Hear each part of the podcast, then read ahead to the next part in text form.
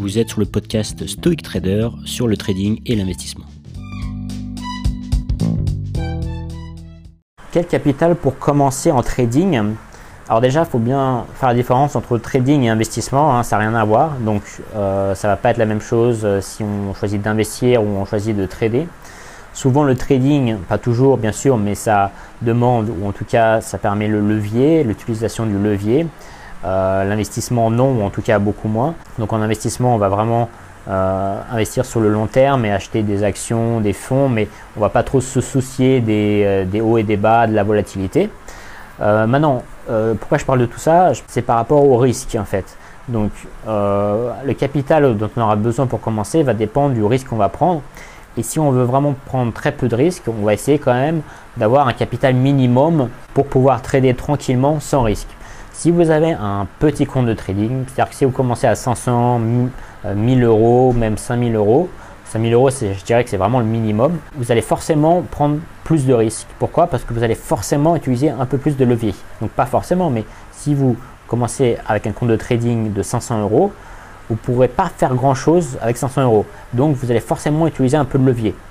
Euh, et si vous n'utilisez pas de levier, ce sera tellement des montants petits qu'il ne va rien se passer et qu'au fur et à mesure, au bout d'un certain moment, quand il va rien se passer, euh, vous allez prendre un peu plus de risques et donc utiliser un peu plus de levier. Et c'est là que les dégâts commencent. D'accord? Donc afin de ne pas utiliser trop de levier, de prendre peu de risques, on va quand même essayer d'avoir un compte minimum d'à peu près 5000 euros, vraiment minimum, pour pouvoir trader tranquillement sans prendre de risques, sans utiliser trop de levier.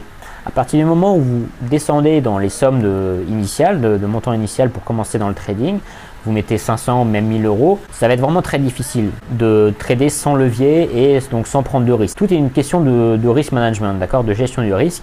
Donc plus vous avez un groupe capital, plus vous pouvez vous permettre de trader tranquillement, je dirais, sans prendre trop de risques. Ça ne veut pas dire que vous ferez euh, pas d'argent, mais les montants seront plus gros, mais le risque par rapport à votre capital initial, 10% par exemple de 10 000, ça vous fait 1000 euros. Donc imaginons que vous risquiez, euh, que vous risquiez 10% euh, et que vous avez un capital de 10 000 euros, ça vous fait 1000 euros d'accord? De, de perte potentielle. Mais avec ça, déjà, vous pouvez commencer euh, à faire des choses intéressantes si vous prenez euh, un compte à 500 euros, ça va être très difficile, même si vous gagnez, d'augmenter votre compte. Si vous voulez, vous allez aller de, 50, de 500 euros à 550 peut-être, très bien. Là, vous avez fait 10%, euh, super. Euh, mais voilà, c'est vraiment des petits montants et ça va être vraiment très difficile de gagner, gagner, gagner pour augmenter votre compte.